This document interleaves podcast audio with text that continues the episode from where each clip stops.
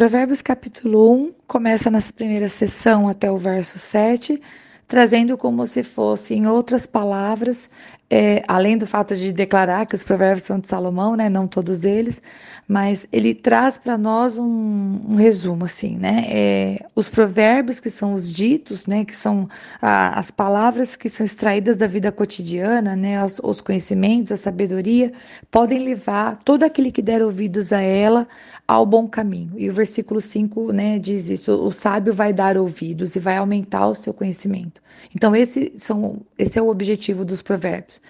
Na segunda sessão, que vai do versículo 8 até o versículo 19, o versículo 8 eu quero destacar que aqui Salomão ele fala da participação do pai e da mãe no ensino, né?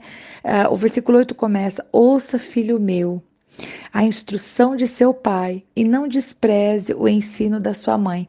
Então, o pai, ele é aquele que vai conduzindo, né, dando a instrução, mostrando a direção, né? E a mãe vem ensinando para que essa essa condição, né, onde se deseja chegar, possa ser atingido, né? A educação é, a moda de Deus não é feita somente pelo pai ou somente pela mãe, mas é feito é, pelos dois e é feito em unidade, todo mundo na mesma direção. Então aqui Salomão fala, né? Escuta a instrução do seu pai e não despreze o ensino da sua mãe, porque eles serão para você como um diadema, né, dependendo da tradução, ou como um enfeite para a sua cabeça e como um adorno para o seu pescoço. Obviamente que não está falando no sentido de literal, literal, né? Mas quando fala de um adorno para a cabeça, está falando de honra. Se nós formos obedientes ao ensino dado na palavra de Deus, né, ou a instrução dada pelo pai e pela mãe, né, segundo os padrões do Senhor, isso vai ser como honra, porque todas as vezes que nós nos portarmos da maneira de Deus, né, ele vai realmente trazer, não somente sobre nós, mas em todo lugar que nós formos, essa, essa presença de Deus vai trazer sobre nós essa honra, essa diferença, né? É isso que a palavra de Deus diz. E eu me lembro de José imediatamente, né? Porque Deus era com ele onde quer que ele fosse, né? É, continuando aqui. Então, esse período da, da, dos versículos que vai do 8 até o 19 vai falar a respeito disso. Ouça o ensino e isso vai ser bênção para você.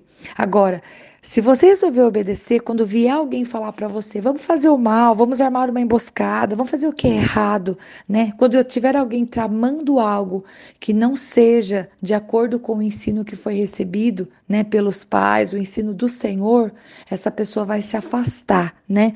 E é isso que o versículo 15 exorta, fala, filho meu, não vá pela vereda dessa gente, né? Não siga o caminho deles. Afaste os seus pés do caminho que eles seguem, pois os pés deles correm para o mal, de acordo com a NVI, ou se você estiver lendo, é, se desviam nos, uh, nos seus caminhos, se fosse a versão revista atualizada. E última sessão do Provérbios, capítulo 1, é, o título aqui da Bíblia é um convite à sabedoria, mas esse trecho que vai do versículo 20 até o versículo é, 33 meio que relata a recusa a, sabedoria, né? Então, os versículos vão dizer: olha, a, a sabedoria, o conhecimento, na versão revista atualizada, a palavra sabedoria aparece com letra maiúscula, já na NVI, não né? Aparece com letra minúscula. Então, a sabedoria aqui, né? Alguns estudiosos atribuem a personificação do Senhor Jesus, né? o, o sábio supremo, né?